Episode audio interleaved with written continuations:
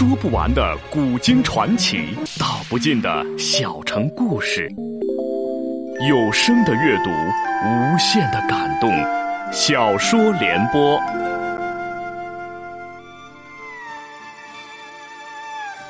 三国末年，司马氏把持魏国朝政，不惜私养死士，以暴力暗杀政敌。浑浊的世道，让名动天下的竹林七贤也难独善其身，深深卷入其中。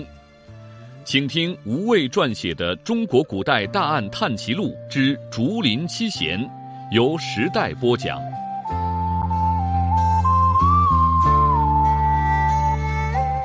杜夫人当年是王允连环美人计的关键人物，曾为董卓、吕布。关羽、曹操等人倾心仰慕，均是能够翻云覆雨的不世豪杰人物，其所经历的大风大浪远非常人所能想象。他也不看好女婿的将来，但他认为何晏既热衷于服药，便不会再有精力去宠爱别的女人，做寡妇总要好过做杜甫。于是让女儿不必再理会何晏，任其作为。服药毕竟只能成一时之快。且人的脾性容易变得暴躁易怒，不能从根本上解决问题。为了寻求精神的慰藉，何晏便与好友夏侯玄、王弼等人挥陈清谈，倡导玄学。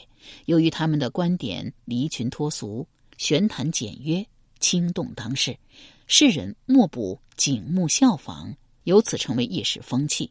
不仅如此，何晏掀起的清谈之风，影响了魏晋南北朝几百年的政治文化，玄学也成为魏晋南北朝的思想主流。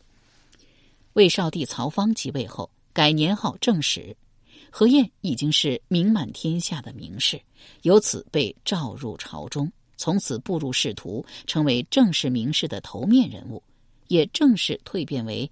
一代哲学与思想大师，他所倡导的玄学清谈更是蓬勃发展，史称正史玄风。何晏、王弼成为这股滔滔思潮中的核心领袖人物。正史年间是玄学发展史上最为浓墨重彩的篇章，被誉为金声玉振、正史之音，吸引了天下所有世人的目光。更多的人由此加入到玄学的行列中来，或为崇尚老庄之情，或为追求个性之心，不一而足，形成一种时髦风气，在京师弥漫开来。当时大将军曹爽正与太傅司马懿明争暗斗，何晏名气如此之大，又兼有曹操养子及女婿的双重身份，代表着曹魏一方。以致司马懿都起了不敢小觑之心，特派长子司马师混入其中。司马师素以务实闻名，加入名士清谈行列，本意是在防范何晏，不料也因此对玄学着了迷，对王弼的才华更是佩服的五体投地。到了正史后期，阮籍、山涛、嵇康、向秀等人均先后到达洛阳，慕名加入了正蓬勃发展的玄学清谈行列。秋风萧瑟，洪波涌起。正因为有了越来越多的名士加入，才有了思潮强劲的一代旋风。嵇康入洛阳时，京师市民惊叹其飘忽欲仙的风度，称其为神人。其实，嵇康土木形骸，不自早逝，比较邋遢。不过，时人虽然重视外貌姿容，更加看重的是气质风神。嵇康才华横溢，卓而不群。他的不修边幅也被誉为龙章凤姿，天质自然。如此出众的人物，理所当然的引起了当权者的注意。也许是大将军曹爽的刻意笼络，也许有尚书何晏的从中牵线，也许是曹魏皇室对嵇康才华的赏识。嵇康到洛阳后不久，便娶了沛王曹林之女长乐亭主为妻。正式在洛阳安家落户，由于娶了曹魏公主，又与曹氏同乡，嵇康也入朝为官。起初授予郎中，不久晋升为七品的中散大夫，掌论议政事，是个典型的贤侄。嵇康本人也照旧轻视世事，寄情山水，纵情清谈，洒脱不凡，过着逍遥的名士日子。嵇康跟何晏既成为姻亲，二人个性也有颇多相似之处，自然格外的亲近。何晏将五石散介绍给了嵇康，嵇康从此也开始服药。阮籍与山涛与参加何晏主持的清谈时结识，因彼此投契，便常常结伴到首阳山皇宫酒炉饮酒。嵇康在洛阳声名鹊起后，山涛因在河内郡任公曹时与其熟识，便将他引荐给了阮籍。嵇康虽比阮籍年轻十余岁，但二人第一次见面便有相见恨晚之意，便很快的成为了至交好友，气若金兰，一度形影不离。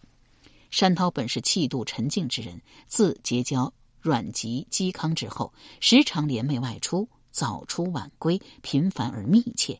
山涛妻子韩氏十分好奇，问丈夫在忙些什么，山涛便说了嵇康、阮籍的名字，又说。我当年可以为友者，唯此二生耳。韩氏从没有见过丈夫如此对另外两个男子倾心赞赏，感到大异于常交，便有意游说丈夫邀请嵇康、阮籍来家中做客并留宿。山涛知道妻子目光敏锐，观察入微，善于识别品评人物，也想听听他的看法，遂如他所愿。当晚，山涛、嵇康、阮籍三人在山府静室中倾谈，韩氏则从窗洞中窥测动静。他为嵇、阮二人仪表谈吐所吸引，竟观察了一整夜，丝毫不知疲倦。次日，送嵇康、阮籍离开后，山涛迫不及待的询问妻子道：“二人何如啊？”韩氏回答道：“君才智殊不如。”正当以十度相友耳，意思是说，山涛的才能情趣根本比不上嵇康、阮籍，只能凭借见识气度与二人结交。每每阮籍、山涛、嵇康在皇宫酒楼聚会饮酒后，又仗着酒兴到附近的竹林笑谈放歌，称为“竹林之游”。这便是后来七贤“竹林之游”的契机与序曲。不久，山涛介绍了好友向秀加入，阮籍则带进了侄子阮咸和好友王浑的儿子王荣。向秀字子期，河内郡怀县人，与山涛同县。少年时即以文章俊秀闻名乡里。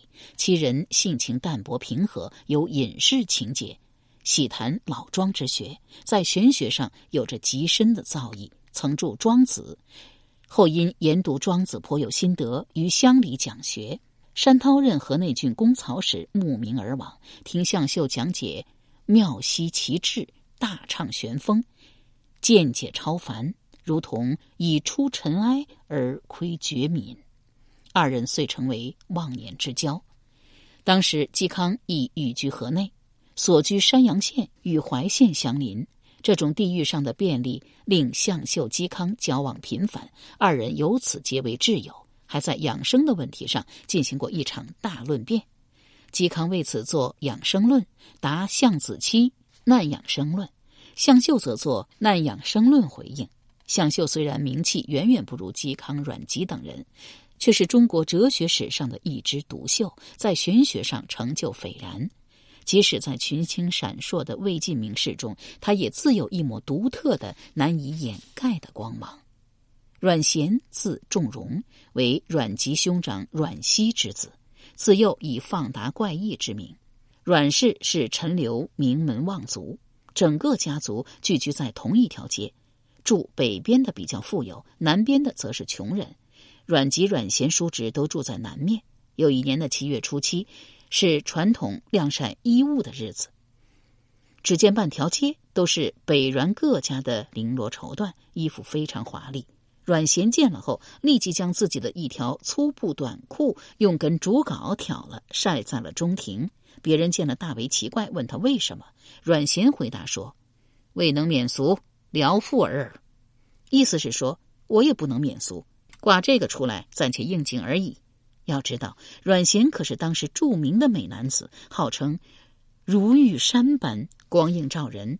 当时太原郭毅高爽，为众人推崇，自视很高。然而见到阮咸后，为其风度容貌心醉，叹息不已。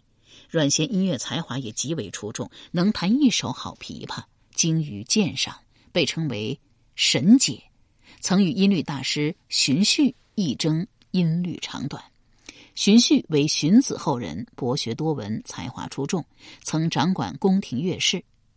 某日参加宫廷宴会，荀勖忽然停猪道：“这饭是受过劳苦的柴烧成的。”在座者都认为是无稽之谈。召来厨师一问，厨师道：“是用旧车脚烧的饭。”众人这才惊佩不已。当年蔡邕听火烧柴声而得良木为焦尾琴，当时人认为荀旭食饭变柴亦有异曲同工之妙。然阮咸却认为荀旭音乐修为不够。荀旭善解音声，时论谓之暗解。由于周代的。中律之气失传，当时的音律多有不合。荀旭奉命调正乐律，造新中律，与古器谐韵，诗人称其精密。阮咸听过一次荀旭的新律后，直言不讳的指出其中有误，当面击其声高，声高则悲，非兴国之音。荀旭自认为。精通音律，听了当然十分不快。后来有农夫在田间发掘出一把周代的玉尺，正是用来校正天下律吕的标准尺。荀旭用这把尺子来校正心律之气，才发现阮咸前言不虚，自己校正过的钟鼓、金石、丝竹均发现短了一数，这才佩服阮氏神识，不得不承认其神解之名。恰恰是这样一位才貌俱全的男子，竟然如此不顾体面的高晒短裤，实在令人跌掉眼珠。而阮咸的别具一格还不止这些，他一直喜欢姑姑家的显卑婢女，暗中有私情。婢女还有了身孕，刚巧姑姑要迁居一个很远的地方去，婢女当然也一起带走。当时阮咸正在为母亲扶丧，听到消息后大叫道。我的种不能没了，临时向人借了头驴，穿着丧服就去撵姑姑。追上之后，讨要回婢女，二人一起骑着驴回来。彼时以孝治世，阮咸在母丧期间公然与婢女私通，如此狂放不羁的行为，可以说是对传统礼法的大胆反叛。由时代播讲的吴畏撰写的《中国古代大案探奇录·竹林七贤》正在播出。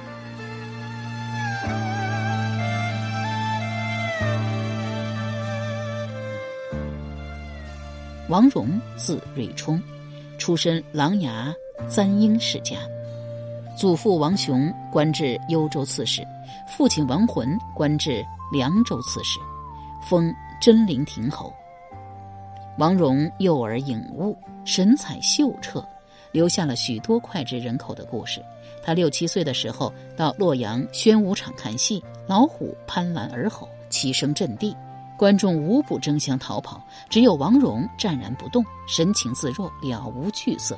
当时魏明帝曹睿也在阁楼上观看，见此情形，不由得暗暗称奇。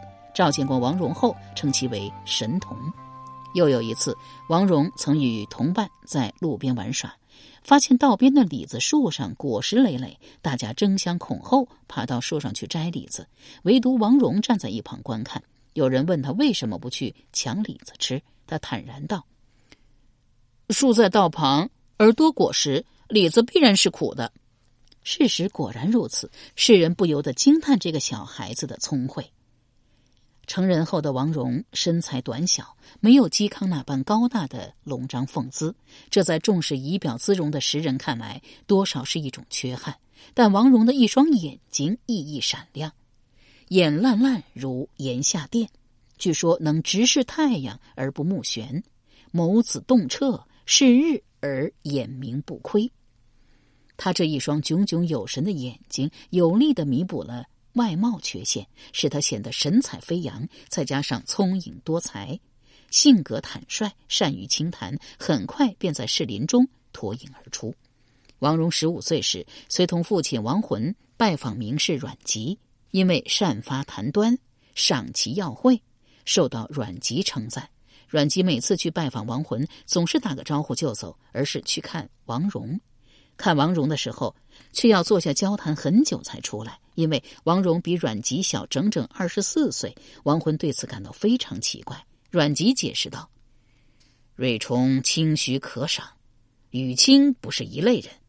与卿言，不如共阿荣交谈。”意思是说，父亲的才华志趣比不上儿子，所以他更愿意与儿子交谈。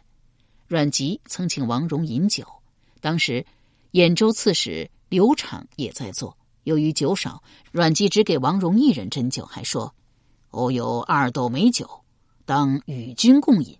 比公荣者，无须焉。”于是二人觥筹交错，独得其乐。刘敞字公荣，是成名已久的大名士，又官任刺史，地位显赫。阮籍却轻其而重王戎，对一个十一岁的少年如此态度。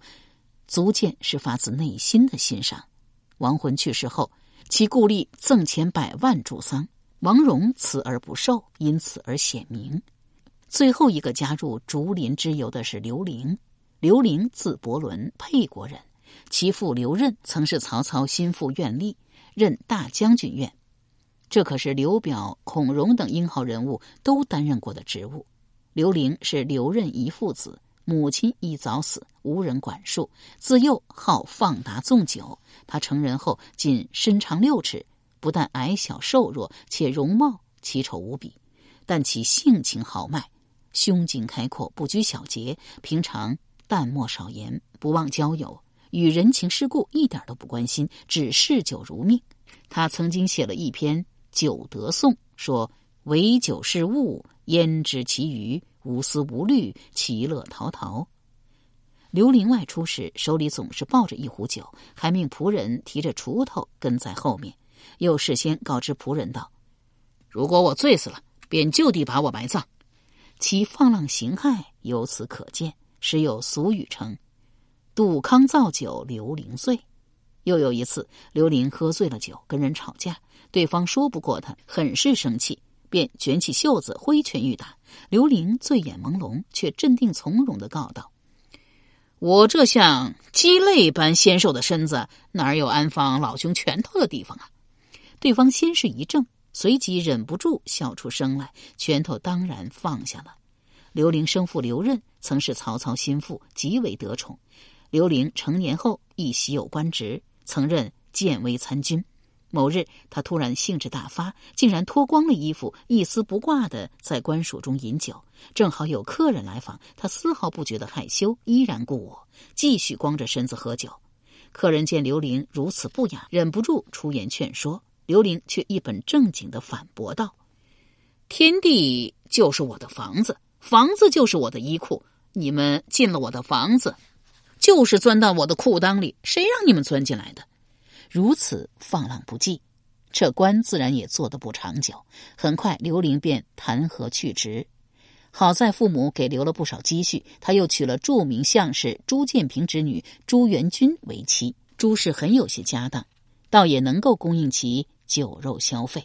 由于刘玲经常不加节制的饮酒，酒气熏天，其妻朱元君曾一怒之下将所有的酒倒掉，还把装酒的器皿也全部毁掉。逼迫丈夫戒酒，刘玲当面表示懊悔，又说：“我必须在神前祷告发誓后才能戒酒，请你赶快准备酒肉。”朱元军听了十分高兴，立即准备了酒肉供在神像前。刘玲跪下祝告道：“天生刘伶以酒为名，一饮一壶，妇人之言甚不可听。”说完，便取过酒肉，大吃大喝，丝毫不顾妻子的脸色。不一会儿，又喝得醉醺醺的倒下了。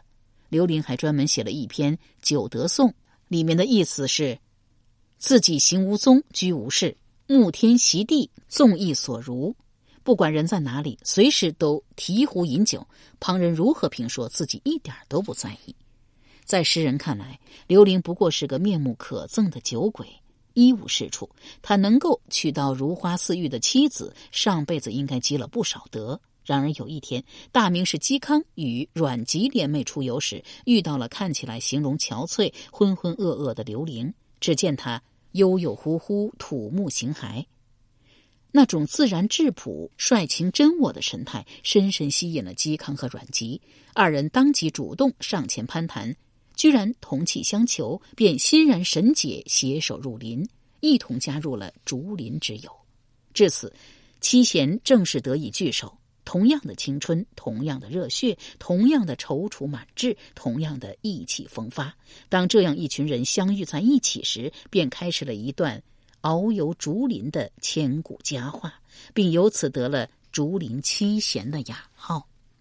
七贤性情不大相同，嵇康风度翩翩，挥洒自如；山涛小心谨慎，老成持重；刘伶嗜酒如命，放浪形骸；向秀。肃穆少言，沉稳忠厚；阮咸任性妄为，玩世不恭；王戎年纪最小，却最是机敏且能言善辩；而阮籍则喜怒不形于色，看起来高深莫测。他们虽性格不一，或沉静，或愤激，或恬淡，或热烈，或拘谨，却共同表现为任情狂放的行为特征。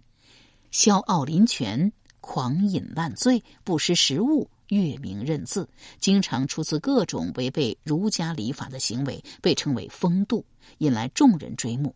竹林七贤也成为能在当时与何晏等正史名士媲美同辉的另一名士群体，被称为竹林名士，名噪一时。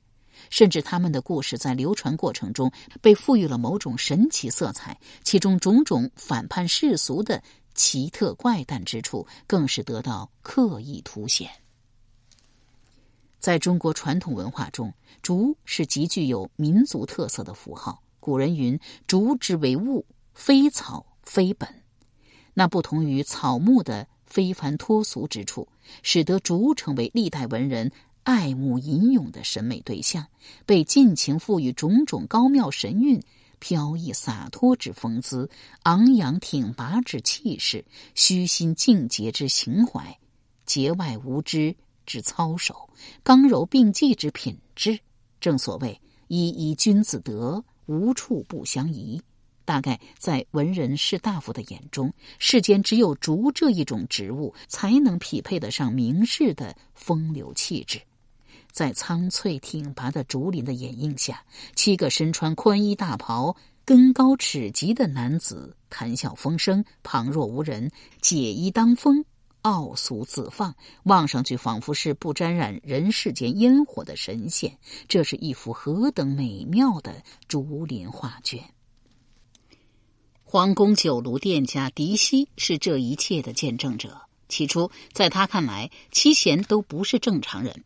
这些人均出自官宦士族之家，有着远比普通百姓优越的出身，自小受到旁人启之莫及的良好教育，却放着大好前程不要，整日不务正业。